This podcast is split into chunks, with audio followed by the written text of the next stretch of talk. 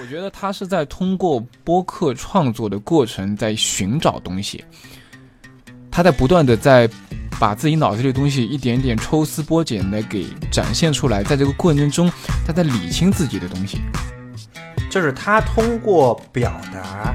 来为来帮助自己思考、学习一个东西，或者说掌握一个东西，最好的方法就是你你把它讲出来。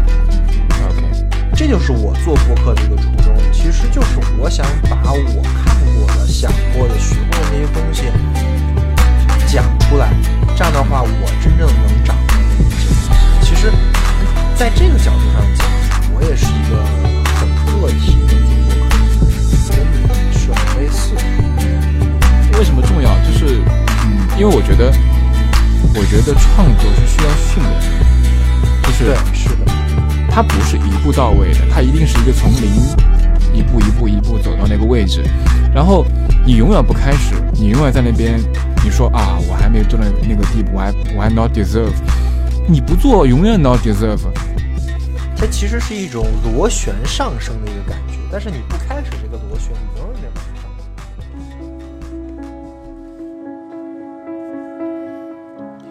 常识不同于知识，不只是经验，又超越感觉，是古希腊先哲亚里士多德口中人生而有之的判断能力。而现在社会的严格分工，割裂了每个人的生活，让我们逐渐丧失了常识，也失去了判断的基础。维生素 E 常识系列带你解构复杂，重构常识，为你拆解生活世界中一个个的小黑箱。让我们做到敢于去相信，从而敢于去质疑。呃，大家好，欢迎收听本期的维生素 E 常识节目。今天我找到了一个我的好朋友，然后也是一个非常厉害的播客创作者小杨同学，我们一起来聊一聊关于播客的听跟播客的制作的这些事情。小杨，小杨同学，呃，要不然先自我介绍一下。嗯，好的，那个大家好，我是呃小杨，然后我本身的职业的话是一名互联网行业的产品经理，那自己有在做一个播客，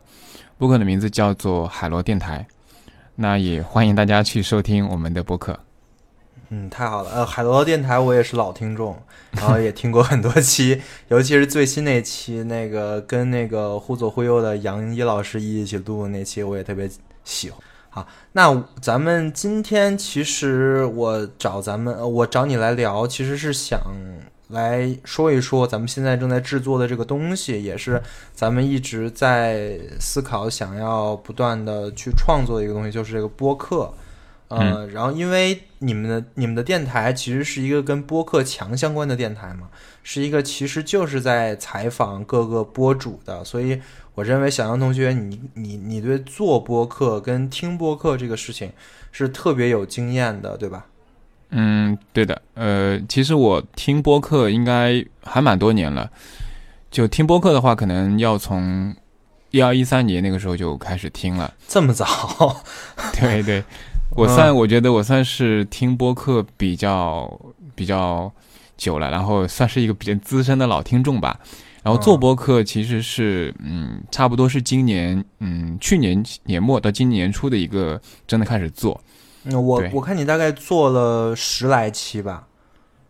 啊，我我分两部分，就是如果说是我的海螺电台节目的话，现在大概做到第十期，做到第十期，嗯是的。然后我我其实还有在做一个另外的利器的一个 X 计划，那里面的话是利器 X 播客，它其实是通过那个采访了大概有我们第一季啊，现在采访了大概十个的播客主嗯，那加起来一共是大概二十期。啊，没有没有，那个利器 X 播客是文字的，目前是文字为主。哦，是文字版是吧？对，啊是文字版。利器 X 播客，因为第一季的时候我们还没有那么准备好，所以第一季当时是用文字的方式去采访。那第二季我们最近可能想做的话，想通过音频去做了。对，所以其实了明白了，其实这次我们来聊，我也有点想把这一期作为一个第二第二季的一开始的一个算是续篇吧。啊，好，太好了，非常荣幸可以当咱们第二期的续篇。因为你、呃你其实也是个播客主嘛，对，其实对对对，嗯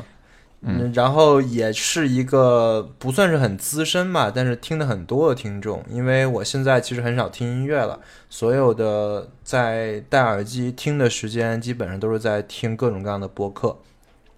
嗯，差不多。我我现在基本上也是，就我我我我主要是运动比较多，就是我基本上可能每天会有一到两个小时，就是如果算上走路啊等等时间的话，所以基本上我在这个时间都会用来听播客。那应该比我时间啊，咱俩应该差不多，因为我上下班再加上在家的话，应该一天也能听到一两个多小时，两到三个小时吧。所以说，咱们俩其实是又站在一个非常经常听播客的听听众的身份，同，时呢，我们又有一个身份呢，就是播客的制作者、创作者的身份。那我们先从第一个视角来说吧，就是作为一个听众来说，因为其实有很多人，他们可能没有听过几期播客，甚至完全不知道播客这个东西。那么咱们就可以来聊一聊这个事情，就是当时最初咱们是怎么接触到这个东西的？嗯，如果是我的话，其实最初接触到播客，应该是因为 iPod，就是我应该是在我我大学的时候应该就知道那个那个 Apple Apple Nano 啊等等，当时是 Apple Nano 的话，那个时候在 iTunes 里面不是有 Podcast 的那个呃有有这样的一个菜单项嘛？当时，但是当时其实主要还是通过这个东西来听英语，就听一些 可能我们嗯。就是因为在大学的时候，大家还是比较喜欢去，比如说学英语啊等等这种，所以我们会通过那个，我会把那个放一些放到我的那个 Apple Nano 里面去，然后我就通过那个去听。但其实啊，就是我觉得这也是一个美好的愿望，就是想这么听，但其实真的去听英文的并不多。对，是的，是的，是的。其实听英文是一个很耗费精力的事情，就是是的如，果说我们听播客可能会有一些放松的成分在的话，那听英文其实没有达到这个效果是的，是的。啊。然后你最早是听 Apple Nano，然后里面找到了播客这个东西才开始听的，是吧？嗯，对，那个时候接触播客是那个时候因为英文的时候开始接触，但是嗯，我真的开始听，应该是在我在后续慢慢就是呃开始有了 iPhone 手机的时候，有 iPhone 手机的时候，我开始关注一些比较早期的一些电台，因为因为你知道了 Podcast 这个东西嘛，然后你手机其实会预装这样一个播客应用嘛，那我就会去看一些，比如说像嗯三角龙电台，比如说像什么等等糖蒜广播一哪个电台？我之前没听说过，呃，叫什么？三角龙电台，三角龙电台，就是那个那个龙，就那恐龙那对对对，个三角就那个恐龙。啊对，就是 是，应该是很早很早的，嗯，播客，我不知道后来什么时候停的，反正挺早的了。咱们有一种播客考古的意味了。三角龙电台，我最早听说的就是那个叫什么来着？就是荔荔枝他们搞搞的什么坏蛋调坏蛋调频啊这些东西。啊，坏蛋调频我也听过的，那个时候是也是，因为我一开始听的时候就是从 Podcast 那个应用入手的，我没有去平台上，所以如果它只要在苹果那个播客应用里面上上去的话，我基本都会搜一搜中文的。啊、就是你是在里，就是你最早找到播客以及找到想听的播客，都是在苹果的那个 Podcast 里面搜到你想听的。就是，那你具体搜的是什么呀？就是就是关键词，就是你想听的那些东西是吗？那个时候其实不会通过关键词搜，那个时候因为其实那个时候中文播客很少，你啊整个都是推荐列表是吧？对对，你整个把那个录一遍，其实也基本上就能看得到，就那些。啊，啊那很有趣，因为咱俩的入坑的方式完全不一样。就是我是比较靠后的，应该是零七年、零八年左右的时候才开始听播客的，所以说跟你这个体验是非常不同的。不 你有一种呃等等，零七零八还是一七一七一八？七一八一七一八说错了，零七一零八还行啊。呃，所以说你最早接触的就是那种就是泛用型播客，对吧？就不是那种平台类的那种特供的节目。是的，我最早接触的其实就是像苹果播客应用这种，就是其实只是把节目挂在上面，并没有像喜马拉雅或喜马拉雅，因为是比较晚的了嘛，都那个时候还没有出呢。我听的时候还没有对对。然后我有一个印象比较深的就是，呃，把我在播客平台上的年度变得很高的，就粘性变得很高的是有一个叫有的聊播客，不知道你有没有听过？有的聊是吧？哎，我听说过，哎，但是我没听过，就是我这经常能是搜到它。对，这是一个很传奇的播客，就是那个播客为什么让我印象很深呢？就是它是第一个给我陪伴感特别强的，就是你会跟主播之间缔结那种非常深的那种，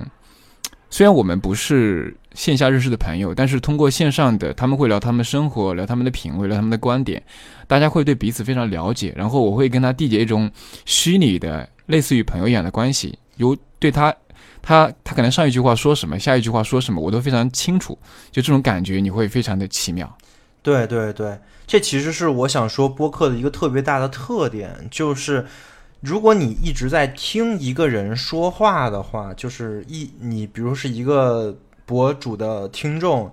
你要听他听久了，其实这个人对你来说是非常鲜活的。是的，他是一个特别具体的形象，包括他的思想，包括他说话的一些口癖，再包括甚至是他看过什么书，他有过什么样的经历，你可能都会如数家珍的。我觉得这个是其他的节目可能做不到的。比如说看电视，你真的看一个人看很久，你肯定会烦的，你不会这样。但是播客就不是，我觉得这是一个很神奇的地方。对的，对的。所以我其实一开始被播客深深的吸引住，带进来，其实就是被这个东西吸引住的。明白明白，啊，呃，我说说我吧，我是，呃，其实我当时听播客还是挺有功利性质的，就是我是在找信息源，嗯，因为我就是对信息这个事情挺敏感的，我其实很需要一些能给我带来很新的东西的，然后又让我感觉到呃没有那么厌烦的一些信息源，于是我就去去各地方去搜嘛，然后我就会发现，其实就是当时是搜到了，嗯，当时就去知乎上搜的，然后嗯。就有人推荐播客，然后包括一些平台，当时我我入坑的时候还真的不是呃苹果的那个 Podcast，我入坑的时候就是喜马拉雅跟网易云这种、那种泛用型的，我就我就在里面搜，而且最主要是喜马拉雅，我在喜马拉雅呃我在喜马拉雅里本来是想搜一些书的，嗯。结果搜着搜着就搜到了很多很奇怪的电台，，OK，然后我就去听了一下这些电台，哎，我觉得哎这些人讲的比书有意思啊，然后。我就逐渐的去开始去有了这个习惯吧，然后开始一点点的听播客，呃，嗯。这个其实是我的一个入坑经历，所以可以看出咱俩的区别真的非常的大。对对，我我觉得我跟你的很大的一个差别是，我其实是被人吸引过去的。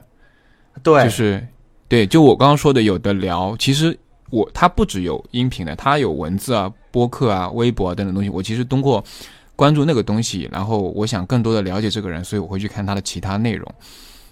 对，呃，包括后面的嗯李如意的 IT 公论等等那个，应该听播客人大多大多数人都知道了。对对对对，就是我其实通过一个人，他在某些平台，比如说不管知乎也好、微博也好、博客也好，我非常欣赏他的一些呃表达方式或者他的观点也好，然后我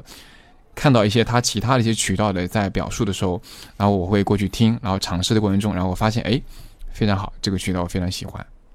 对，所以我跟你最大的区别可能就在这儿，我是被信息吸引过去的，你是被人吸引过去的。但是不管怎么说，其实播客都能达到这两种效果，对吧？是的，就是它既能满足你去了解这个人的需求，它也可以满足我想了解一个就是一块儿事情，或者说想摄取一些高质量信息的需求。是的，是的，这也是我们最后要去做播客，其实也是很大原因，是因为这两点，对吧？你你看你做的东西就是去采去采访很多的人，然后去跟他们聊。而我做的东西最开始其实也是在做一些知识类的，就是也是想把这方面做一些拓展，所以这个还是很有趣的。我们怎么认识的播播客？我们之后也会做类似的东西。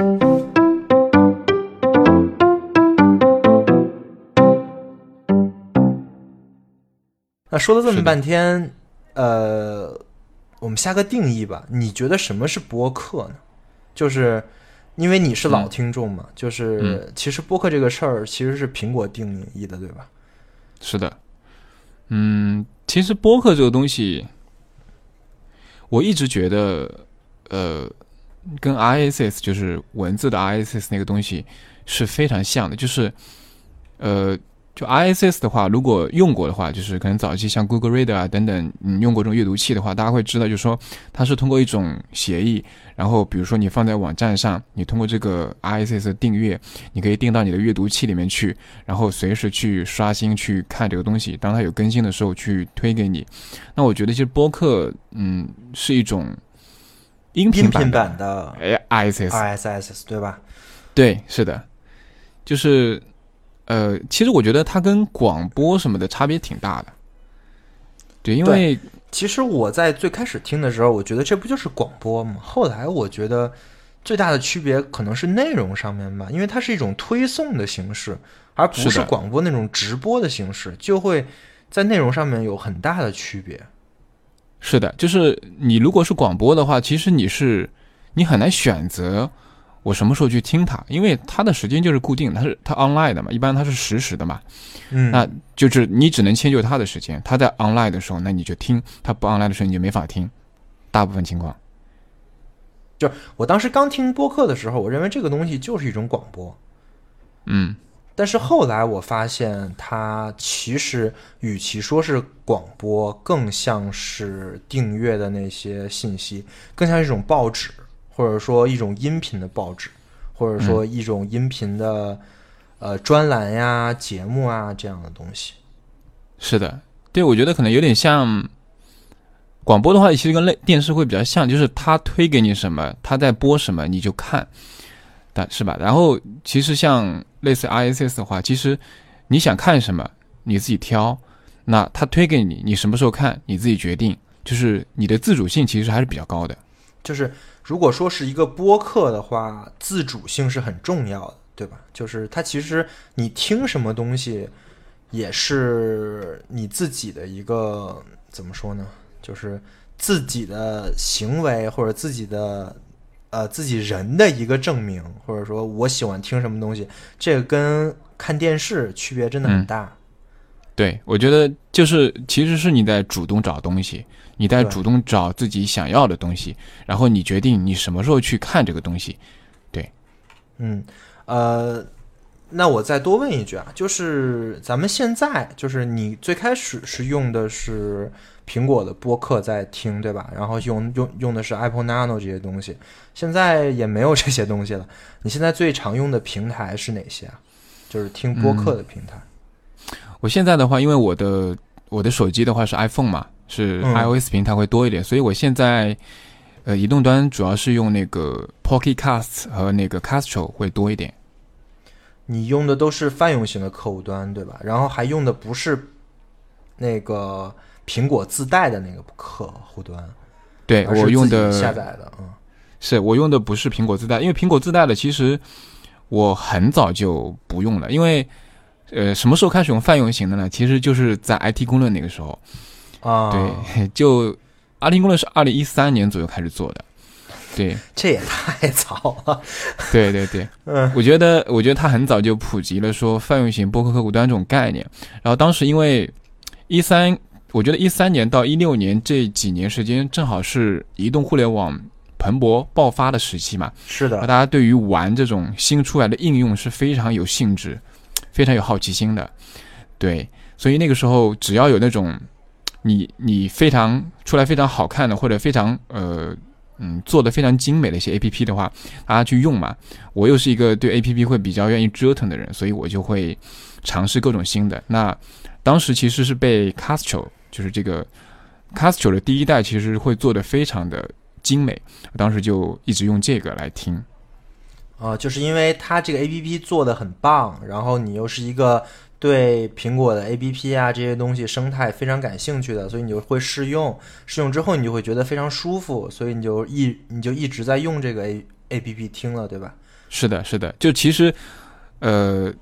你听这个东西，其实很多时候，首先它这个 A P P 的功能比原生的会好很多，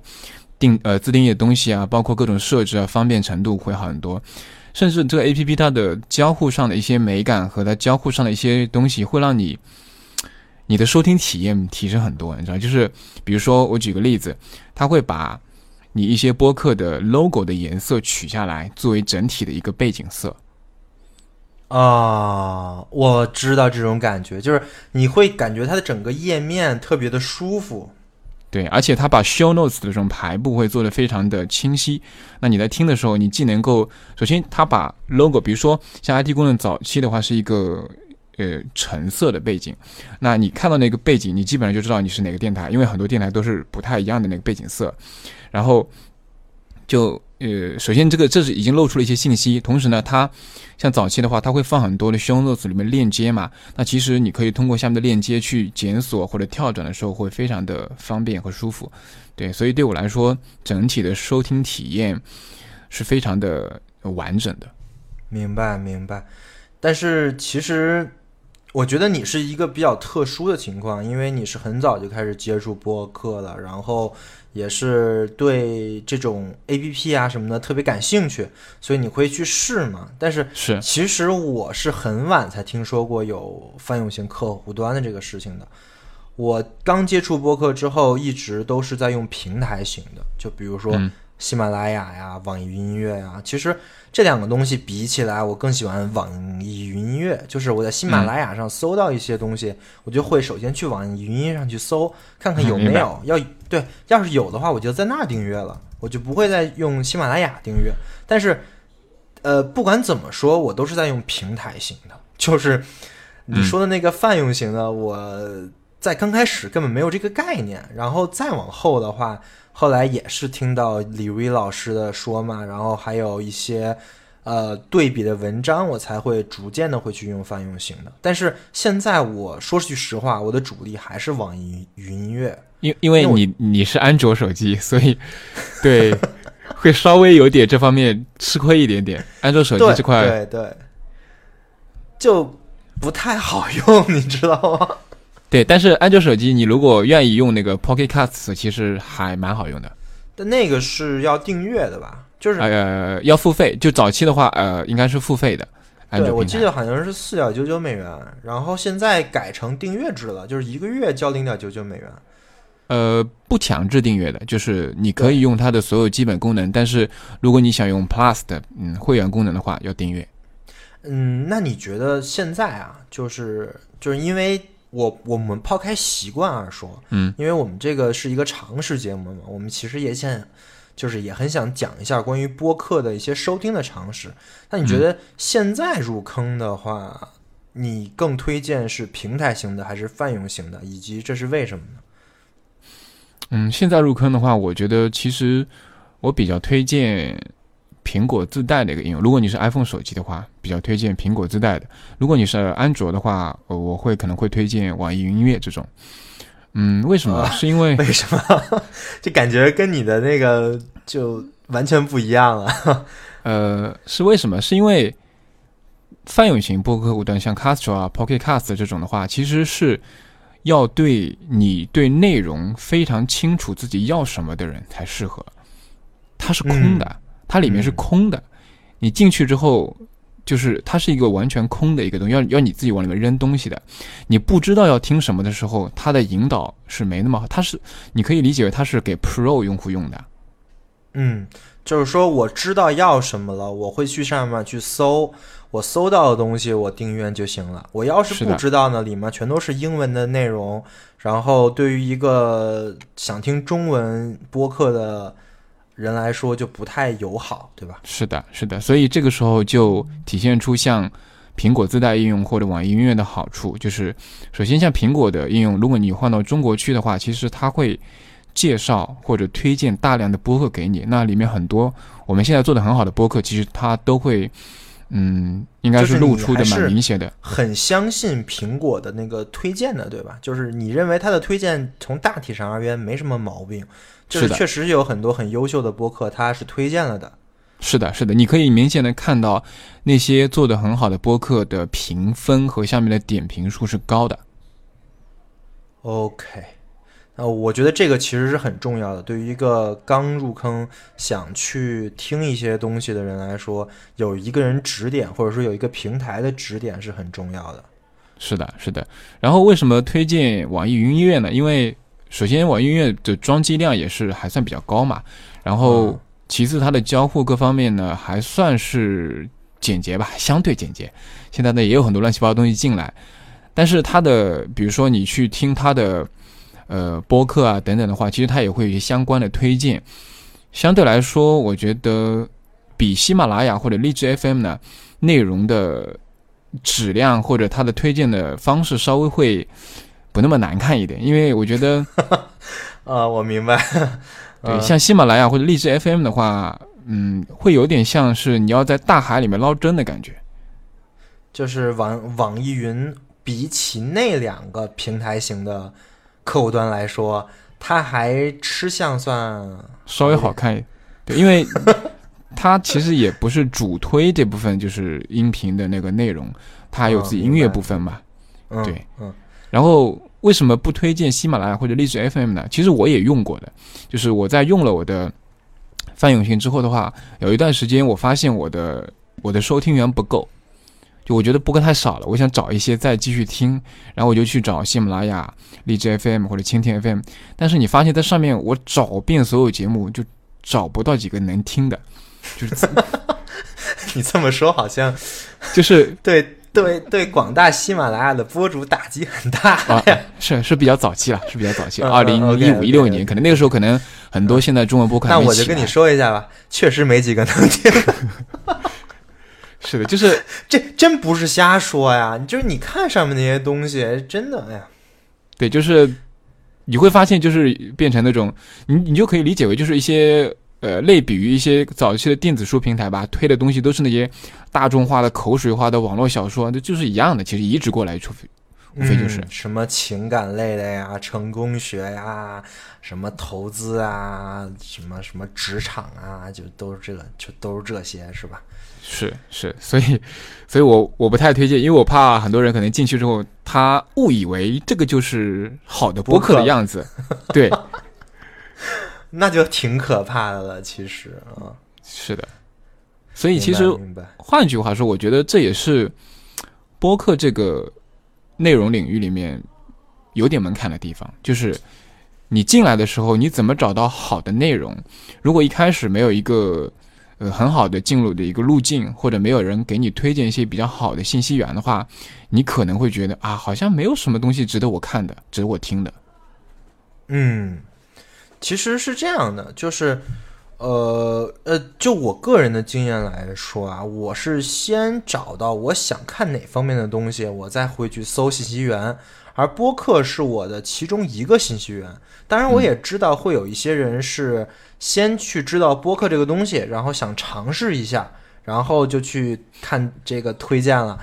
但是我觉得这样的人应该也会有一些自己的判断嘛，而且我个人认为啊，就是就是如果是想自己尝试的话，也应该去一些比较高质量的平台先去搜一下，就比如说。去啊，我觉得知知乎现在已经不是什么高质量的平台了，但是也可以在上面去搜一下。可以的，其实可以的。对对对，就是先搜一下，比如说我想听播客了，我去那儿搜一下，看看有哪些播客，呃，是你感兴趣的，然后你再看，然后千万不要看这些平台型客户端的推荐，呃，真的不咋地。是的，是的。但是我发现其实真的要给一个人安利播客这种东西，像你这种就是类型，你说你你想要在信息源里面去播客里面找好的信，其实你是会主动检索或者主动，去发现的。的，嗯但是有一些人可能他不会有这种主动去检索信息的意愿，或者有一部分可能说他也他也不觉得我应该主动去做这件事情。那这个时候呢，一个朋友推荐你呢，是个非常好的方式。对对对，就是找一个自己周围也听播客的朋友，然后看看他都听了什么，然后顺藤摸瓜，说不定能找到很多特别好的播客，对吧？是的，是的，这是一个非常好的方式。我有很多朋友都是被我这样点对点推荐喜欢播客的。对，其实所以说这一方面，我觉得是播客这个媒媒介它好的地方，就是它是一个很人性化的东西，其实是一个很个性的东西，就真的是可以以口口相传的形式来做一些广告，来来获取一些听众的。但另外一方面，这其实也是播客这个形式有问题的地方，就是对对对，是弊真正。用口口相传的话，它能传几个人呢？对吧？对对，就是你如果说是一篇文章或者呃一个视频的话，其实你给他传给他，他要去看到并且接受这个东西是很快的，因为成本不高，是吧？对一段文字是吧？但你给他推荐一个播客，其实首先他要。嗯他什么，比如说安卓手机或者 iPhone 手机，先得去找到客户端，然后呢下相应的节目，然后呢，呃，万一这个节目里有些东西他兴话话题不感兴趣呢，他可能也就不听了。嗯你还要去听，听了之后，这个你还告诉他哪个地方是好的。也许这个节目可能就后半段是很精彩的，前半段听了三十分钟，什么鬼？而且不见得说是精彩，就是可能后半段他感兴趣，对，前半段他一点都不感兴趣，但是他很可能就没有听到，因为他是在后半段。是这个就成本就非常高，你会发现这个事情。嗯，这也是播客这个作为听众来说也是很难受的一个事儿，就是你想找到一个你很想听的东西，但是你的试错成本是挺高的，跟看一篇文章是不一样的。是的，所以我发现就是像这种音频类的，还是会以人背书会更多一点。OK OK，行，那我们我觉得这个咱俩做站在这个听众的角度，大概能说的，我觉得也差不多了。要不然咱们总结一下吧。就第一个呢，就是听播客的开始，你是通过苹果的 Podcast，我是通过一些平台型的，对来来进入听播客这个事情的。啊，所以其实现在听播客的各位同学应该也是这样的吧？我觉得应该差不多啊。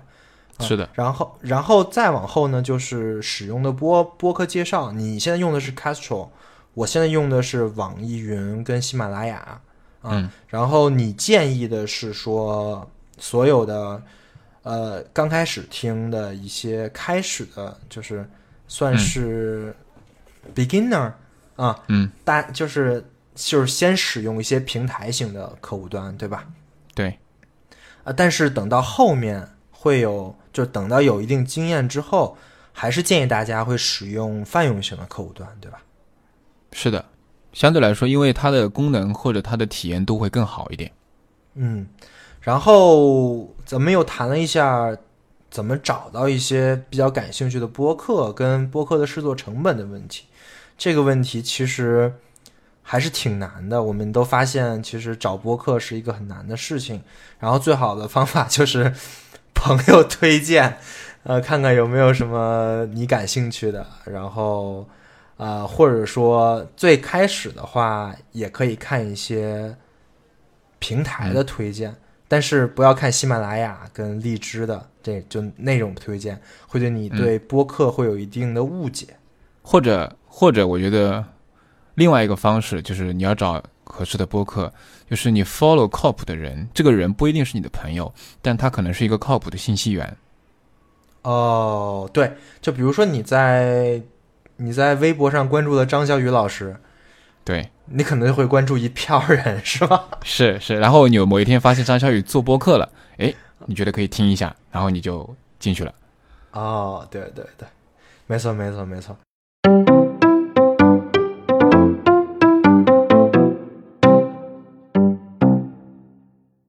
行，呃，那我觉得第一部分就这样。我们站在听众的角度已经聊了很多了，然后我们换一个视角吧。既然既然大咱们大家都是做博客的，我觉得可以站在创作者的视角来说一下。就是，呃，那我就有一个问题，就是其实很简单啊，就是咱们俩都可以说一说，为什么嗯我们开始做博客这个事儿。OK，那我先说，为什么开始做播客？其实我想的还蛮多的，就是因为我是一个老老播客的一个听众，就是我一直在这个渠道里面听各种东西，我在吸纳很多东西。但是呢，我其实什么时候开始被触发或者被 inspire 要做播客这个事情呢？其实是因为张小雨的得意忘形。就我记得张小雨的得意忘形是在某一期跟呃中二怪吧，好像是在三个人吧，我记得他们在聊的时候，应该是跟多问一 Steve 句，老师你是什么时候关注的得意忘形啊？第一天开始就关注的，就是他出的第一期你就每一期？他每一期我都听过。也，就是天哪，嗯、因为张笑宇老师我关注的比较早，他在知乎专栏或者他在其他一些信息源的时候，我很早就看过。他早期的时候在知乎上会写一些东西，然后我后来看，因为他早期创业嘛，所以他做了一个叫“最创业”的一个专栏，我觉得文章质量蛮高的，所以那个时候一直会 follow，我会订阅 RSS 订阅他。然后就突然发现这个人做播客对，然后我一听，我觉得哎蛮喜欢的，然后就一直听下去了。啊。那张张小雨老师要是听过这期节目，应该会很欣慰，因为他毕竟 激励了一个人开始了做播客的道路。是的，是的。嗯然后这个这个激励是怎么产生的？是因为我发现，就是张小雨在做播客的这个过程中啊，我其实感受得到他，就是这个播客他其实是给自己做的。什么叫给自己做？就是，呃，我后来了解到，其实张小雨老师在那个过程中，二零一七年、二零一八年的时候，其实他自己是很迷茫的，他其实是有点找不太清楚自己的方向也好，这我猜的啊。对，啊，不不，你不用你不用猜，这个咱们听张小雨哪嗯一期来着？我忘了，但是我听过他是这么说自己的。是是，对，就是我觉得他是在通过播客创作的过程在寻找东西，他在不断的在把自己脑子里的东西一点点抽丝剥茧的给展现出来，在这个过程中，他在理清自己的东西。就是他通过表达来为来帮助自己思考。是的，我非常明显的感受到他是在通过跟人聊。讲自己看的东西，看讲自己学的东西，然后再理清自己整体的一个思路和框架的。嗯，这其实是制作播客或者说创作者的一个，可能是一个很对创作者来说很棒的一个影一个因素一个影响吧，就是在自己做东西的时候会更加的促使你思思考，会使嗯这个东西想得更清楚。那所以你就是因为这个事情开始做播客吗？我是因为在观察的过程中，我发现我有相同的特质。就我的特质是，我在跟人沟通交流的时候，会不断的完善和形成自己的观点。明白明白，其实我也有这个，其实我觉得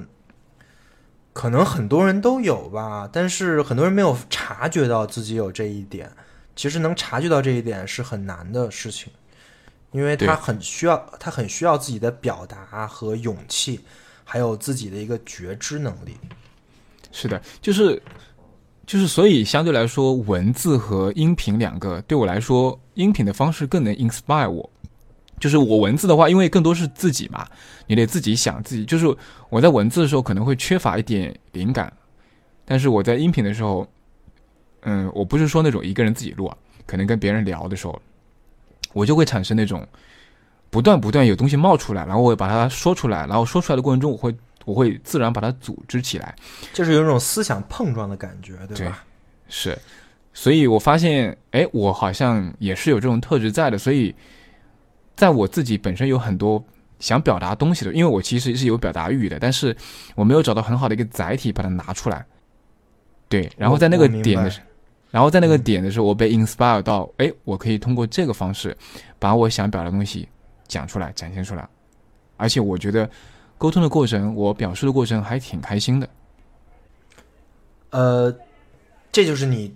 决定做播客的一个状态，就是通过你有这种感感觉，然后你就决定我要把这种感觉就持续下去，所以你就开始做播客，是吧？是的，我就是因为这种感觉，我觉得我有我有东西想表达，我有创作欲望，然后我找到了一个还不错的适合我的创作的方式，那我就去做了。呃，那你觉得就是那你是如何最后决定你要做什么内容的呢？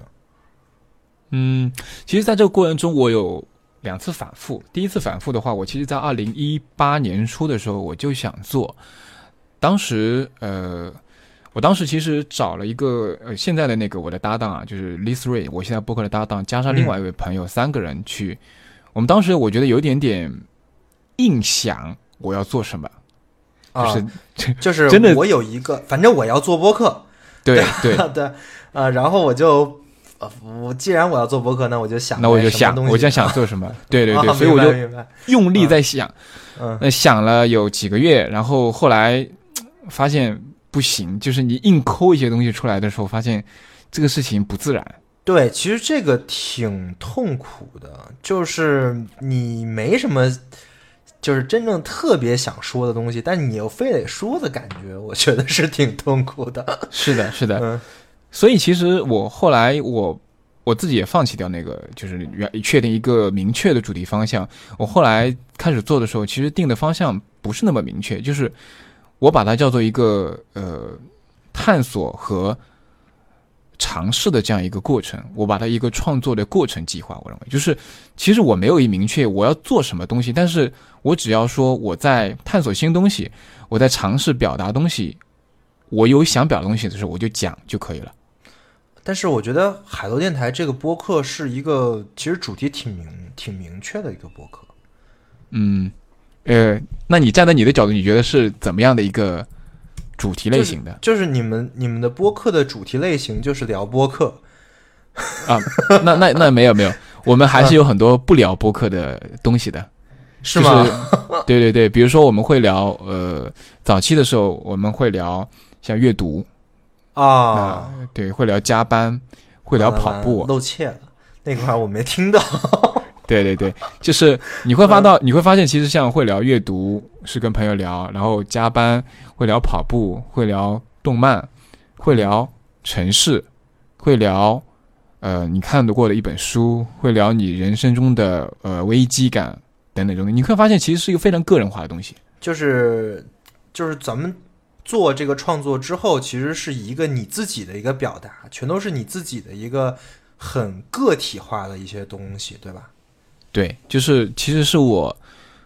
我其实很多东西我早就已经想了，或者甚至在很多地方我其实已经有一个基本的思维框架出来了，但是呢，我需要有一个小的管道把这个东西放出来。那这个东西可能是一个混乱的、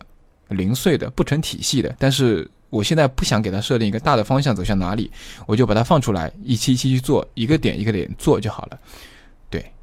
明白明白明白，这就是咱们这边决定要做。那你的搭档也是跟你一样的想法喽？对我，我觉得我们俩是特质比较像的，就是类型，所以我们一拍即合，那就做。就我们是那种，那不一定要确定，那做呗，就先做呗，就开始做。啊，这是一种方式啊。呃，其实我跟你区别特别大。嗯，我作为一个创作者，是我真的是有很多东西想要表达的。然后，其实我做播客的原因呢，也是受一个人的 inspire，但是不是那呃张小雨老师，也不是得意忘形。得意忘形其实他也很 inspire 我，但是呃，真正想做播客是因为呃翻转电台。嗯嗯，就是当时是这样的，就是翻转电台，呃，在在找一些他们的听众是做创作者的，然后我当时呢是呃在知乎上写东西嘛，然后就是我当时唯一对外表达的途径就是我在知乎上会写一些答案啊什么的，然后也有一些那个受众，但是嗯。呃其实挺没意思的，因为。知乎这个平台到后面就就是在我在真正用的时候，已经是非常的，就环境已经很恶化，就现在已经没法看了。这这不是我说真的，就是现在知乎已经是一个，哎呀，就是已经是一个中年互这。中文互联网的缩缩影了，已经。我现在已经把它做成一个 知识型的搜索引擎，就是对，仅能当一个搜索引擎，里面还是有一些陈年的好的东西在，但是新的东西就比较难受啊。这但这不重要，重要就是我发现我对外输出的东西，第一是太少了，就只有一些那就那就呃就那些东西。第二是我自己看了很多的书，但是我也很想把我看的这些东西啊，或者说我的一些思考啊记录下来。但是我在做播客之前，我的记录呢，可能是写在一个就是写的 OneNote 上面，然后会打一些、会打一些字啊，然后根本就没有一个很系统的东西。所以我其实很赞同你说的一个点，就是在做播客的时候是可以把自己的思路给捋顺的。嗯，就是当你讲出一个东西的时候，如果你的思路是不顺的话，你自己讲出来也是不满意的。这好像是费曼学习法吧？我记得是，就是、对，这是费曼说的，就是如学习一个东西或者说掌握一个东西，最好的方法就是你你把它讲出来。OK，这就是我做播客的一个初衷，其实就是我想把我看过的、想过的、学过的那些东西讲出来。这样的话，我真正能掌握那一些东西。其实，呃在这个角度上讲，我也是一个很个体的做播客的原因，跟你是很类似的。但是区别在于，我做的是知识型明确的一个，也因为你是哲学和经济那个方向，对对对，就是我当时在做这个播客的时候，我已经确定了我要做什么，因为我是对这两方面，第一看过很多，第二也很感兴趣，所以既然这样的话，我就想，呃，同时我对一些东西很不满意。嗯呃，我就对你刚才 说的那些平台上的推荐的那些东西很不满意，因为我听了很多嘛。我当时最开始做播客的呃听播客的时候，就在听那些平台，嗯，然后我就会发现，那些人讲的都是什么呀？作为一个信息源来说，太差了。他居然还敢舔着脸管我要九十九块钱，哎，我就不懂他们是怎么想的，你知道吗？嗯嗯，明白。所以，所以我就想的是，我也要做一些知识分享性的东西，但是我要做嗯完全免费的基础上，比他们强很多。这也是翻转电台 inspire 我的地方，因为他做了一期叫做“告别知识付费”，他把嗯我对那些、那那些所谓的知识付费吧的那些东西的意见全都说了，然后他告诉我们了那个那个方式。从根本上就是那种什么买买课忽悠人卖课的方式，从根本上是很难做出好东西的。因为作为一个这个内容的输出者来说，你的目的并不是真正输出好的内容，你的目的是卖课。这两个事情其实，在某种方面来说是很冲突的，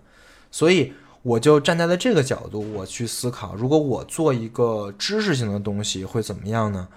这就是我的整个播客计划的来源了。所以说跟你很不一样但是我们可能在完全不一样的两条路上，最后最最终是有了交互的，就是我们 会有很多很个体性的表达，这个是我们是很像的地方。那我有一个小的疑问，就是，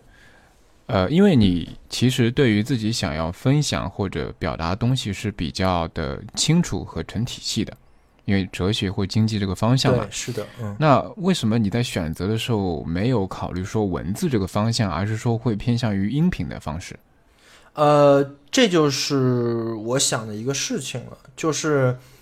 呃，我当时想过啊，我在做输出的时候应该用哪个方式。我曾经在，就是因为我在做播客之前是在知乎上写答案嘛，嗯然后我我会发现，通过写字的这个方式啊，对于我自己来说不是一个好的方式。呃，我不知道你有没有一种感觉，就是我写东西是可以抄的，嗯你你明白这个意思吧？就是比如说我引用什么东西啊，我其实直接把那个东西粘过来就行了。但是我真正理解那段话了吗？我不知道啊。就是我觉得很多人在写的时候可能也没有理解那段话，但是讲东西不行。就比如说，你可以把那东西念出来，但是你会发现，你念出来的时候，你自己要是不理解他说的是什么，那你念的是有问题的。嗯，呃，这个就是我后来在构思的时候的一个想法，就是我既然想做一个很个体的东西，但是我可以通过写，可以可以通过做播客的这个形式，但我发现写的时候并不能非常的梳理我的这个思路，并不能让我更了解我想做的这个东西，那么。我就打算通过说的方式，然后后后来事实证明，这个是一个非常明智的一个选择，就是我通过说的方式，真的能更理解我想讲的这些东西。呃，我之前讲，比如说讲现象学、讲存在主义、讲海德格尔，这都是非常难理解的东西。如果说我就读，或者说我把我读的东西抄下来，抄到一个答案上，然后拼一拼的话，我一定没有我现在理解这些东西更多。这是真的，这个是我觉得做播客跟做文字的最大的一个区别，就是我对它的理解的程度不一样。呃，我理解会不会是在说，当你要表达，就是比如说你看到哲学相应东西的时候，可能吸收上来说，嗯，你刚刚讲到说会可以抄的，就其实你这个东西你可能摘了，但是你可能对它的吸收了解，你只是写出来的话，你后面写个感受什么的，可能。消化程度没到那个那个程度，对对对，就是对信息的处理程度不够。对，然后当你要把它展现出来的时候，如果你只是文字的话，其实你就是浅浅的在后面附上你的一些呃，在它基础上的一些增加的一些呃思考。但如果说是音频的话，我想如果是音频的话，其实你需要把那个东西掰开了、揉碎了，然后组装成一个新的你的表达方式讲出来。是的，是的，是的，就是它可以更好的跟我的思想做融合了，而不是真的。如果就写一个东西，或者说读一个东西再给摘录下来的话，它跟你的思想没有融合。这个是我真的很很切实的一个体会。嗯，我有一点相似的，就是可能我在写东西的时候，确实也会。进不去那么深，就是我可能看了某个东西，但是我进不去那么深，然后我可能表达了也表达出我的观点，但是我觉得有点点干巴巴的，好像就是没讲透有些东西。对对，是有这种感觉。就我就举个例子啊，比如说我看《维特根斯坦传》，我做过一期节目嘛，是讲维特根斯坦传的。我发现我做这期节目之前跟之后对那本书的理解。是天差地地别的，就是我做节目之后，我做的那些东西跟这本书的东西都很鲜活的印在我的脑子里了。但是在做节目之前，我就因为我很喜欢那本书嘛，我看过很我看过很多遍，但是并没有那种感觉，就并没有真正能掌握或者说能把它当成你一部分的这种感觉，很难。嗯，明白明白。我觉得这个跟其实跟。张小雨老师，我觉得也是有相似性的，因为我感觉他在把就是一每一期每一期节目很多东西讲了之后，就跟人交流之后，他讲出来之后，其实把很多东西已经内化了，就是已经内化到他自己体内了，他有种融会贯通的感觉了。这个是的，是。我觉得，除非是做播客或者做视频这种类型的节目，就是呃，除了这些之外，写本书可能达不到的，或者说你真的去当一个教授给人讲，才能可能会有这种感觉。嗯，如果真的是文字，我觉得可能你对自己的压迫和那种逼迫要更深一点，更难一点。对对对，是的，嗯。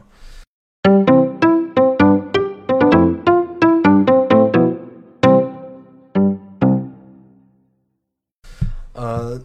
行，我们说了一些播播呃播客，咱们各自表达的内容，呃，那我们聊一聊制作播客的过程吧。就是，嗯，你在制作播客的时候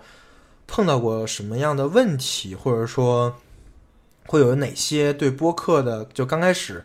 做播客肯定会有各种各样的问题嘛。我刚才我刚开始也碰到很多，或者说你对这个播客有什么误解？就是。呃，刚开始做，发现啊，后来发现完完全不是那么回事儿，这种这种情况。嗯，先说踩过的坑吧。我觉得我们在刚开始做的时候，我之前说过，我们是其实两两轮，就第二次才做的。第一次做的时候，我觉得，嗯，你如果说你一个人播客没问题，但如果说你是两个人或者多个人播客，你要找到合适的人，啊，这很重要，这很重要。就是一个跟你不是那么。适合的人，就是我说的适合，是说大家在对某些东西的理解和表达的方式上有默契。如果没有，会很痛苦。就是你可能在选题或者双方在讲的过程中会缺乏，呃，会出现很多问题吧，就导致你这个录的过程中可能会很不顺滑。明白，明白，明白。对，我觉得这个这是其中。你能举个例子吗？因为我很想听你不顺滑的时候，嗯，呃，比如说我们要做一个选题的时候，那我们觉得这个选题，你站在这个角度想，是我们想要表达的，但是其中有一位可能他觉得不是这个东西，这个东西有什么好讲的？他觉得应该讲另外一个东西，就啊，对，大家对于某一个选题或者某一个东西里面的价值部分哪个更好、更高都是不同的，歧义很大，分歧很大。嗯，那其实会有，会有一些争争论跟不愉跟不愉快吧，相当于对你这样就会造成大家，比如说做提纲啊，或者去聊的过程中，就会出现你可能聊的东西我不感兴趣，你聊的东西我也不太感兴趣，那就没法聊了。但其实你也可以，还还你要换一个角度想，你还可以通过这个事情认清楚一个人他对一个事情是怎么想的，这个可能是。也是更深入的了解一个朋友，或者说了解一个同事的机会吧，也也还挺难得的，是吧？嗯，对，这种这种其实往往说明，如果说你要做一个播客，要跟你真的了解的比较透彻的人做，相对来说，相对来说，对，这是我踩踩过的一个坑。第二个，我觉得，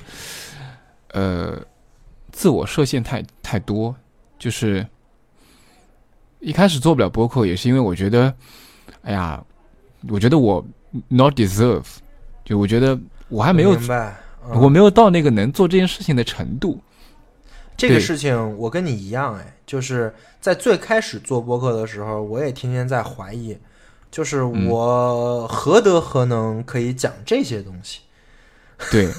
我，我觉得这个是个很大的误解，这是对播客创作很大的误解，就是他的误解是在于说。把播客，就是因为你看到很多做的很好的播客，然后你看到他们是很厉害的人，或者他们讲的东西很不错，你觉得我一定要达到那个标准，我才能去做，不然就不能做。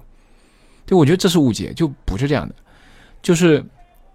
我觉得播客创作本身是一种表达方式，那表达方式不管是你说你在哪个阶段，或者你有什么东西，其实都是可以表达的。对，就是对。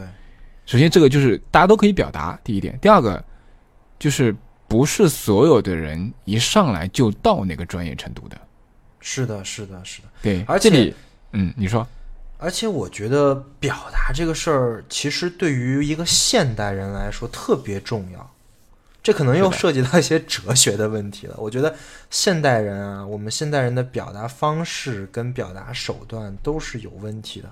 嗯，就是有个。不太好听的名字嘛，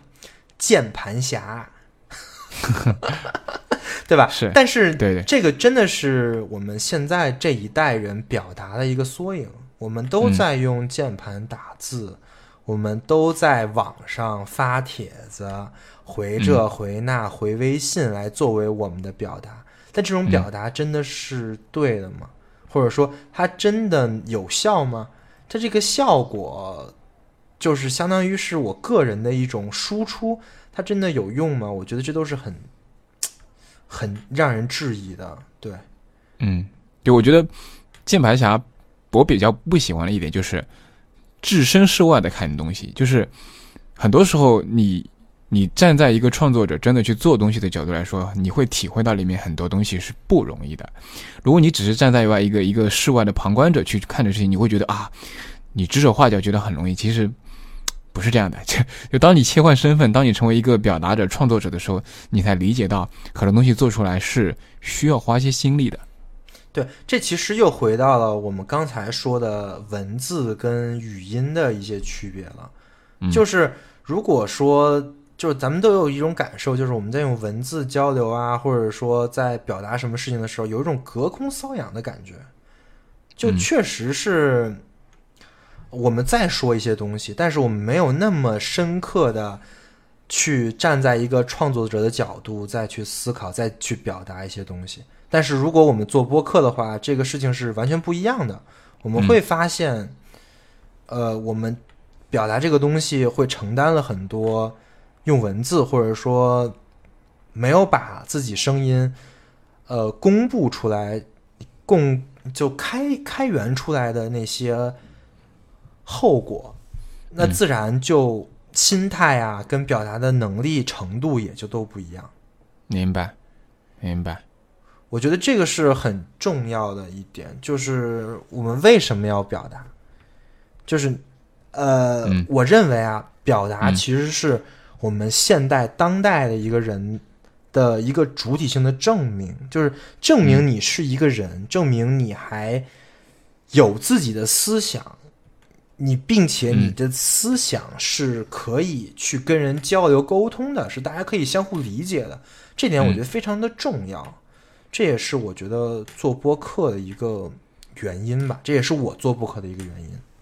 是的，是的，我觉得确实你说的非常对，就是，嗯，表达会让你这个人会变得怎么说呢？就是更完整一点吧。我觉得，就是如果你只是如果你只是你只是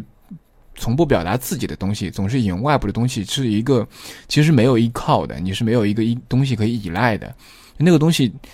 你你是需要某个东西，呃，我可以理解，就是可以把你立在那边。你立在那边那个东西是你自己生成的那些东西，那个就是你表达的东西。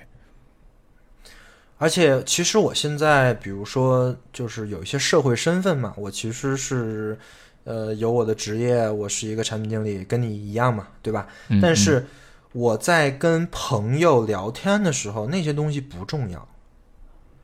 嗯那东西可能在某种程度上在表达我，但是真正表达我能代表我这个人的，其实是我的创作的这些东西，其实是我的播客，所以我更希望去跟一个朋友交流，说我是哪个哪个哪个播客的主理人，而不是我是一个公司的什么什么什么职位的什么什么样的人，那个不重要，这个其实是我们当代人很欠缺的。对，你对是的，这个事情，我觉得就是凡是做播客的人，可能都有一种跟其他人不一样的身份。这个身份其实作为一个表达者，作为一个真正参与公共言论的人来说，是跟没有参与的人整在心态上，在整个的感觉上，我觉得区别都很大。是的，你你说的这点让我想到，就是我觉得是通过创作去塑造你的一个个人的标识。对对对，就是我想到一个，就是我之前在跟 Bob，就是那个付凤元跟杨一聊的时候，提到一点，就是我做了那个利器 X 播客和海螺电台之后，有很多听众在非播客这个渠道的时候，我们在一些群里或者某些场合遇到的时候，他就会提啊、原来你就是那个海螺电台的主播。对，就是你看他的他的标识会非常的明确，是的，就是他会他会以你的作品来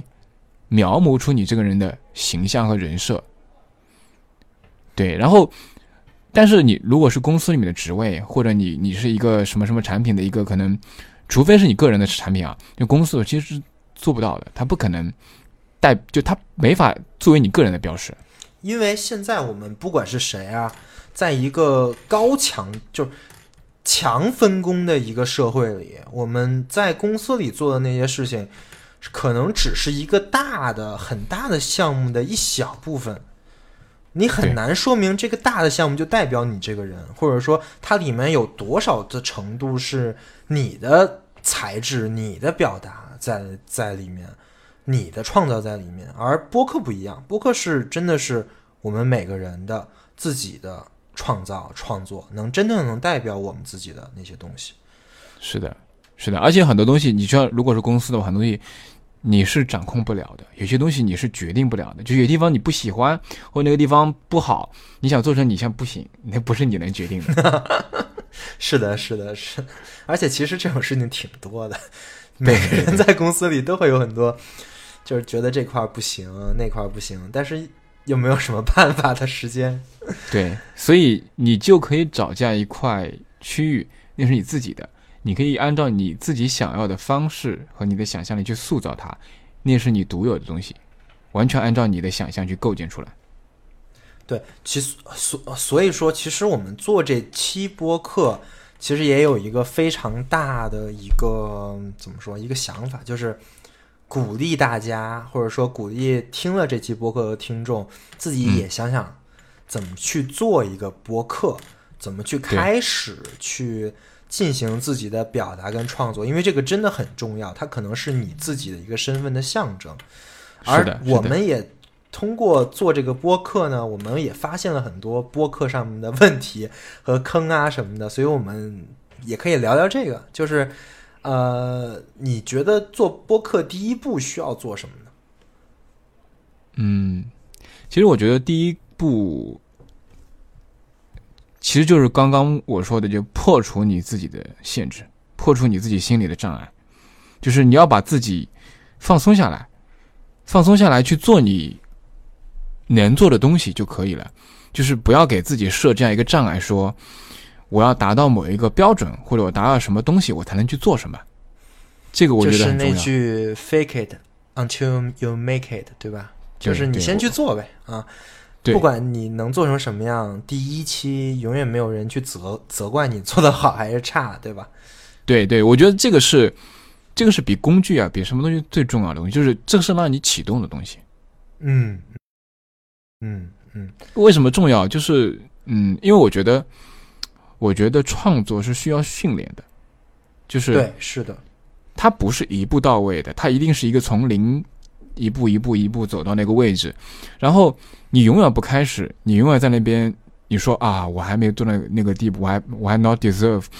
你不做永远 not deserve，它其实是一种螺旋上升的一个感觉，但是你不开始这个螺旋，你永远没办法上升。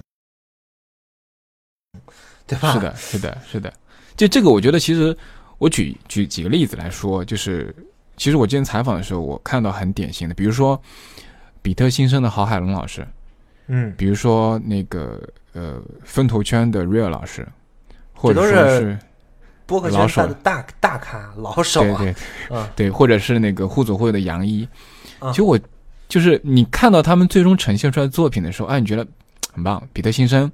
互左互右，风投圈都很棒，在每一个领域里面好像都是大家很喜欢的。但你再去仔细去看，我发现，呃，海龙老师在很早的时候就做过自己的个人化的博客，叫《海龙一声吼》，没有很多人知道吧？是吧？海龙一声吼，对对对，嗯，就知道的人少吧？对。然后，Real 老师其实最早一开始还是通过 IT 公论一步步做内核恐慌，做做做，一步一步做到现在这个位置的。嗯，也是，其实也不是，就是现在他马上出来的这个，他做博客很多年了，对。然后，其实忽左忽右，就杨一也有自己一个个人的博客，就就就大家不知道，也就是这个东西，其实，在你真的做出一个好东西、很不错的东西的时候，你只看到了这个东西最终呈现出啊，这个东西很好，但是它前面很多的步骤里面，他曾经走过的路，你可能看不到。就是说，别想着憋大招，对吧？就是一点一点来，一点点开始做，从第一期开始随便聊就行。呃，每一个大咖他们都是这么过来的，对吧？是的，是的，我觉得这个是新手首先要知道的。然后接下来去用什么东西做，其实很简单，就是找一个找台电脑，拿一副耳机，然后能录音、能说话的就行了。呃呃，杨老师，要不然你推荐一下，就是。最低的一个配置吧，就是我我我我假设我是一个那个从今天开始我听到的这一期播客，我就被呃激发了。我说我也要录，嗯，那我应该怎么做？就是我应该买点啥，或者说怎么开始的配置？嗯，其实我觉得，如果说你有一部不错的手机。或者你的笔记本电脑收音效果也还可以的话，其实这个设备就基本够了。呃我以我以笔记本电脑也行，就是可以，它用扬声器可以吗？就可以，完全可以。我们早期的时候就是用 Mac 电脑录的，啊，就是用笔记本电脑的那个跟人视频通话、语音通话那个扬声器，也可以录一期很不错的播客，是吧？可以啊。对，整体来说，你用比如说 Mac 平台的话，你用那个它自带的 QuickTime 本地的录制，你直接就可以录，那也就是说是没什么问题零成本，就是 想录就可以录，对吧？没什么成本。是的，就是你有个 iPhone 或者你有个安卓手机，你因为整体现在手机的那个收音效果是挺好的，然后你有一副耳机，那耳机现在大家都有嘛，那你就可以录了。其实，对但是录了之后，这也录也是只是第一步啊。那个再往后呢，就比如说我还得剪吧，这个东西有什么推荐的吗？还是有什么嗯就是注意的点？还是还是真的需要剪吗？还是就放出来？因为放出来肯定不太好听，肯定是需要嗯有一些处理的嘛。剪是可以可以减的。那呃，其实像那个呃，如果你是在 Mac 平台 Mac OS 的话，它其实自带的话，像 GarageBand 就是那个酷乐队，啊，对，就那个就其实免那个免费的，就是大家都喜欢玩的那个，就摁来摁摁来摁去的那个软件，是吧？是的，是的，那个其实我们现在就一直用那个去剪，呃，那个好用吗？不好用，但是够用，就那个软件就够用了。够用了，完全够用了。如果你稍微，比如说你是呃 Windows 啊或等等的话，你可以用一些开源的，比如说那个 Audacity 那个那个 A U D A C I T Y 那个是一个开源的。其实这个我们最近啊用这个来去剪那个播客挺多的，也还挺好用的，是吧？挺好用的，就是界面稍微丑了点，因为开源的。啊，就没人来优化界面跟用户体验，但是该有的功能都有。是的，是的，这个我后续我觉得可以 show notes 里我放一下那个我们采访的一些那个里面很多会介绍这个剪辑的东西等等都会有。嗯，其实其实嗯，基本上来说，你可以用完全免费的东西一套东西就能做了，没有什么里面是要买的。嗯，对，其实基本上嗯嗯，一直在用 AU 嘛，然后我觉得就不太好用啊，但是也是够用，而且嗯。有很多效果是很简单，可以直接加的，比如说降噪啊，比如说一些音频啊，呃，没有什么特别多需要学习的吧？那个，呃，小杨老师，你学了很多东西吗？在在剪视频的，呃，在剪音频的时候，我都是直接上，没有学，直接上就是深剪，啊上 什么都不会把这东西导到那个软件里，对，打开然后开始剪，然后就开始听，然后听哪个就听哪块好就就留着，不好就剪了，是吧？对，所以我们刚开始几期的时候，我都是乱剪，就是真的啥也不会就乱剪。啊、但是这反正就不管是你是学习了音频的相关的东西，还是没学习，还是就就就生来，反正都有，反正都有办法，对吧？就总而言之，做做出一期节目来一点都不难。对，很傻瓜的，就是比如说 GarageBand，因为我早期用 GarageBand 剪的，就其实很傻瓜，就是拖进去，然后你它上面也有很多说明嘛，你就光标移一移，然后把那地方剪掉，说明都有，那是吧？都你基本的英文看得懂的嘛，那就就基本上还是可以操作的。你实在不会，你就 YouTube 或者说 Google 上你搜一搜相应的教程，大概怎么弄，几步下来，半小时就搞定了，基本上。太好。了，对，就这个事情成本不高，成本不高，就是简单讲，这个东西就是看上去很复杂，你真的愿意花点时间进去做，不复杂。对其实你真正开始了之后，你就会发现这些东西理解起来也没什么难度。你看那个波，你看那个波形，它高就是声音大呗，低就是声音小呗。我觉得其实一般情况下来说，也是很好理解的事情。对，都是比较直觉的东西，而且现在网络上的教程啊，各种教的东西太多了，就是你随便搜一搜，就很容易就找到嗯介绍的东西。所以，就是我我非常推荐的是说，你在做的过程中去学，不要特意去学，你就做做的过程中边做边学呗。对，呃，还有就是，比如说我做好了一期节目，你觉得传哪些平台比较合适？还是那个直接，或者说有播客托管什么的？因为我其实就只是放了喜马拉雅跟网易云。嗯，托管的话，这个事情会稍微麻烦一点。就是如果说你一开始的时候不想考虑那么复杂的话，其实放在荔枝 FM 或者喜马拉雅也是可以的。就这个嗯是成本最低的一种方式。但是我后来听那个迟早更新他们说，这个迁移也很烦，是吧？最好的方式是说，你要把所有的你的文字介绍、你的音频都留着自己，一定要自己留好，备份好。啊，对，其实你整个一套东西，所有都备份好，图片、文字和你的那个音频备份好的话，你迁移起来其实还可以的。啊，就是相当于是在一个平台再重新再传一遍。对，就传一遍嘛，传一遍其实很快的，转转就是贴贴东西，就是很快的。嗯，那如果说一个新手的话，你建议还是就只是放在比如说喜马拉雅、荔枝这样的平台，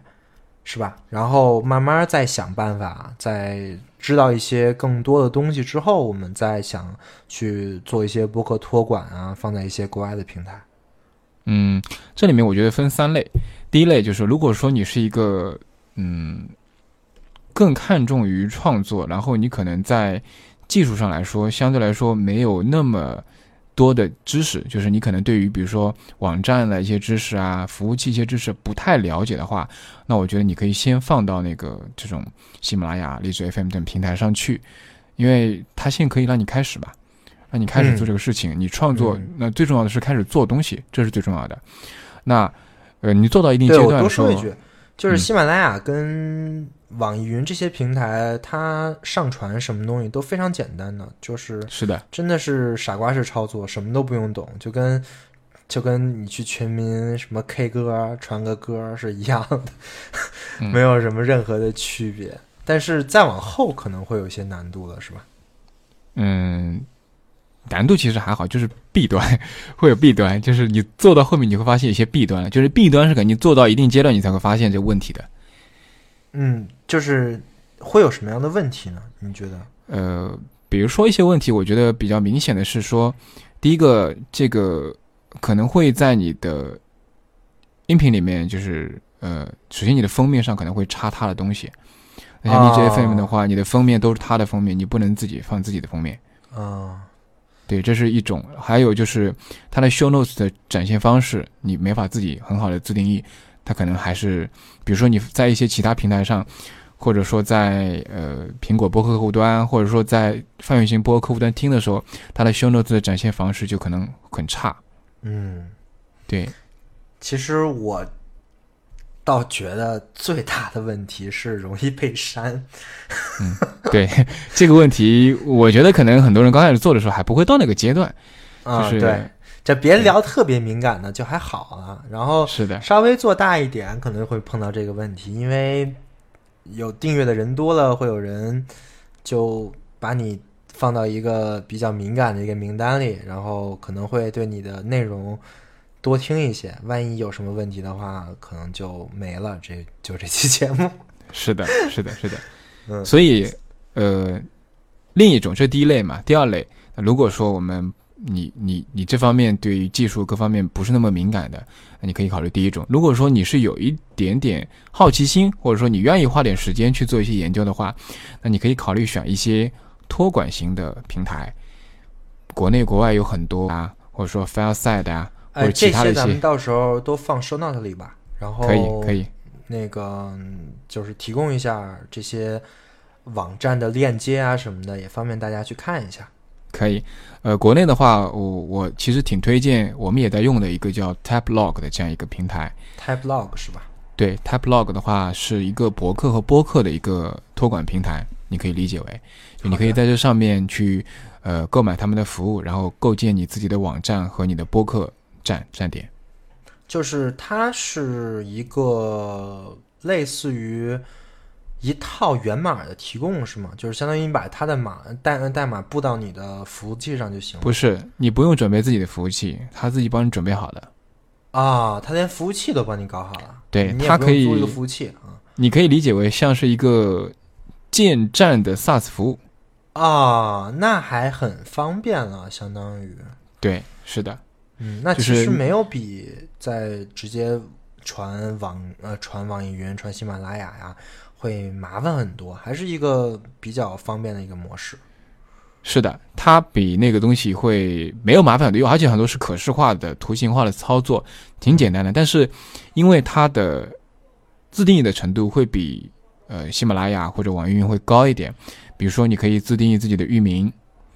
比如说你可以自定义自己的网站的整体的布局、你的 logo 等等东西。那你可能要在页面上做一些调整啊，你自己做图啊，或者等等，或者你可能要买一个域名，然后绑自己的域名啊等等。就有一些东西细节的东西是要你稍微研究一下的。啊，这样这样用户体验会比在那些地方干放着要好很多，对吧？而且会有是会有很多自己的各种各样的定制的东西，会是的舒是的服一些啊。对，这个其实就是第二类，就是推荐大家，如果说愿意花点时间折腾一下，然后想要做的更自定义、更有自己掌控感的话，就可以可以选择这种。就是播客托管，对吧？对对，播客托管。呃，第三类的话就是比较会比较硬核一点的，就自己建站，嗯你就自己建站，自己弄服务器，自己去各种都自己来搞。这个我觉得有一个比较好的例子就是 Buy Coffee 的 Milk Milkshake 羊就是自己做的。啊，这个其实也不是特别难吧，因为有很多开源的框架是可以直接套的，比如说那个是的，你用你要做博客的话，你就做个那个，你就用那个 WordPress，然后它那一套东西其实也是很那个，也是很方便的吧。就是的，是的，我有个朋友，那个设计成熟的公子仪，他就是自己建了一套，然后用 WordPress 搭的，嗯就是也没有什么特别大的难度，但是后续还是会碰到一些问题，比如说订阅的人多了，然后你在推送的时候会有一些下载的问题啊，会有会有一些带宽的问题啊，是的，是的，还需要交点钱买各种各样的对。服务器的资源啊、什么的，还是挺麻这个烦的。不过这个东西就是怎么说呢？它是一个可大可小的，就是其实它主如果只是一个大致的一个能用的东西呢，其实也不难，但是呢，可折腾空间会很大。嗯，就是很适合那些对这些东西很感兴趣的极客，因为你搭了一个自己的服务器、自己的站嘛，其实除了播客之外，你还能干好多事儿。是的，是的，对，所以基本上就分成三类吧，就是一步步来。你如果你觉得自己刚开始不想了解那么多，那就先平台上的可以先试试。嗯，呃，然后传上去之后，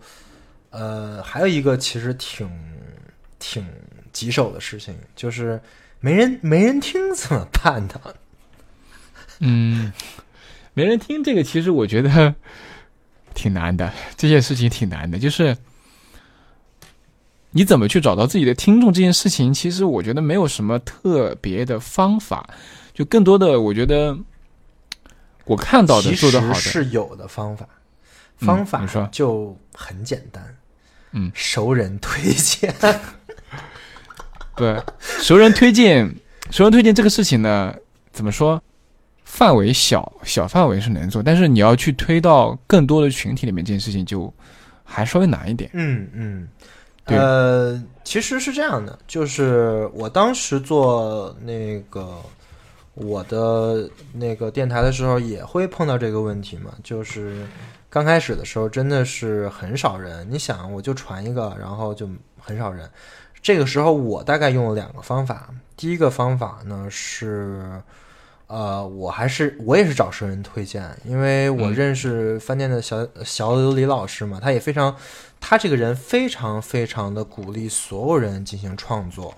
所以呢，他就会经常推荐我的播客。但我不知道他他听没听过，说明他没听过，但是他经常会在朋友圈里发。然后所以说，那个就是他有很多的好友，然后也有很多听众嘛，然后嗯，呃，就那些听众就会顺着他的推荐来关注到我。我觉得这是一个很好的方法，这是第一个。第二个呢，就是需要去，就比如说我在喜马拉雅上发的东西，从来没有我我就连我自己都没有发过喜马拉雅的连接，因为我觉得喜马拉雅这个平台比较 low 啊。就是我要发我也发网易云或者我自己小程序的，但是喜马拉雅的平台上也有很多人在听我的博客，而且很多。嗯，呃，它其实主要就是我会设一些关键词，就是喜马拉雅会在每一期会设一些关键词，然后你会把这期播客的很多很经典的东西去提出来。比如说我做经济学跟哲哲学知识分享嘛，那么我我肯定会设几个关键词，比如说哲学啊，比如说什么博博议论啊什么的，嗯嗯嗯，这样的话，搜索这些关键词的人自然就会看到我这期博客，他就可以去听了，这也是一个获得流量的手段。是的，是的，就是我对于喜马拉雅上面我从来没经营过，然后现在也有一千多。关注吧，所以说也是一个很好的方法嘛。就总之，做的好的东西，可能时间让大家知道的时间会长，嗯，但是我觉得最终一定会有人知道的，不会就这么埋没掉的。是的，我你你这么说，我也想到几个方法，就是嗯，比如说第一个方法，就你提到的小李老师的推荐，其实这个。小李老师是也算是做播客的，那其实去找到大家在共同去做创作的播客主，你跟他去认识，然后大家互相交流的时候，其实一定程度上也是在宣传自己的播客，因为对对，大家有的时候会互相听一听，互相沟通一下，然后这个时候可能或多或少，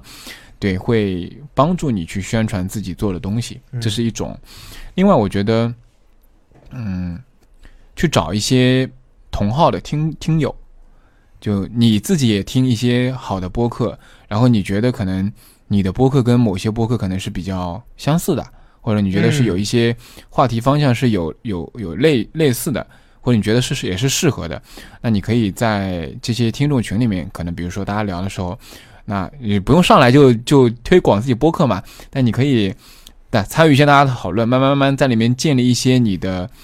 大家对你的印象，然后你可以有的时候也也可以说你自己在做一个播客。那如果大家感兴趣，可以去听一下。那也不算是硬广嘛，就是大家交流到一定阶段的话，大家对你熟识的话，也会因为这种信任感愿意来听的。其实我觉得吧，我个人觉得啊，就是咱们在做的东西是一个第一跟盈利没有任何关系啊，是一个个人表达的东西的时候，我觉得跟谁去说你做这么东西都不算是硬广。是 是，对，就是它就是你的一种表达。那么对你感兴趣的人，自然就会听你的表达，对吧？这点我觉得我跟小月同学也是非常的，呃，熟熟悉的。我们也经常在，呃，我们在活跃的各种的群里啊什么的，去说一下我们今天做了什么，会有什么样的一个播播客的内容，然后嗯，也希望大家来听，这些都是很正常的事情。对，其实我觉得。我觉得你在这方面做的很好了，就是其实说白了，就是最终极的方法就是建立自己的品牌。嗯，你只要喜欢这个这个说辞吧，就就是嗯，建立你个人的被人信赖的那种，觉得你是一个很可靠的这样一个信息源，人家就愿意回来听的。对，其实就是每个人在自己的表达，或者说自己在日常跟别人的交流的时候。会有一些注意吧，就我还是觉得这个跟每个人的内容啊、跟修养啊什么都是很有关的，是一个综合的一个体现，并不是说你只做了什么。但我认为做播客是对你整个这个综合体现的一个非常大的一个亮点。是的，对，所以说。呃，我也很希望去跟很多自己有创作的，然后自己在做自己的东西，播客也好啊，写的文章也好啊，视频也好啊，很多人做交流，所以听到这个播客，并且有这个兴趣。来去做播客或者开始创作的同学们，也可以加我们好友，对吧？我们可以，也就是如果我们看到你做东西很好，我们我我们也很喜欢的话，我们也可以帮你推荐，对吧？我觉得这个事情是一个非常自然的事情。是的，是的，我经常会，比如说一些我我很喜欢搜集播客，所以经常遇到一些新的播客的时候，我都会去主动的去先订阅，然后然后去找那个相应的作者，然后会跟他去聊聊。对，我觉得挺好的。就我，我挺，因为我挺想知道，就是说，做这个播客的人背后是谁，然后为什么你想来做这个播客，然后做一些以及我们大家都在做播客的一些呃相应的话题的交流。对，其实这也就是我们这期的一个很大的一个目的了。我们也希望做播客的人越来越多，然后我们在真正在做创作、做表达的时候，不并并不是孤独一人，我们有很多人一起，我们来做一些呃，在这个时代应该做的一些事情。是的，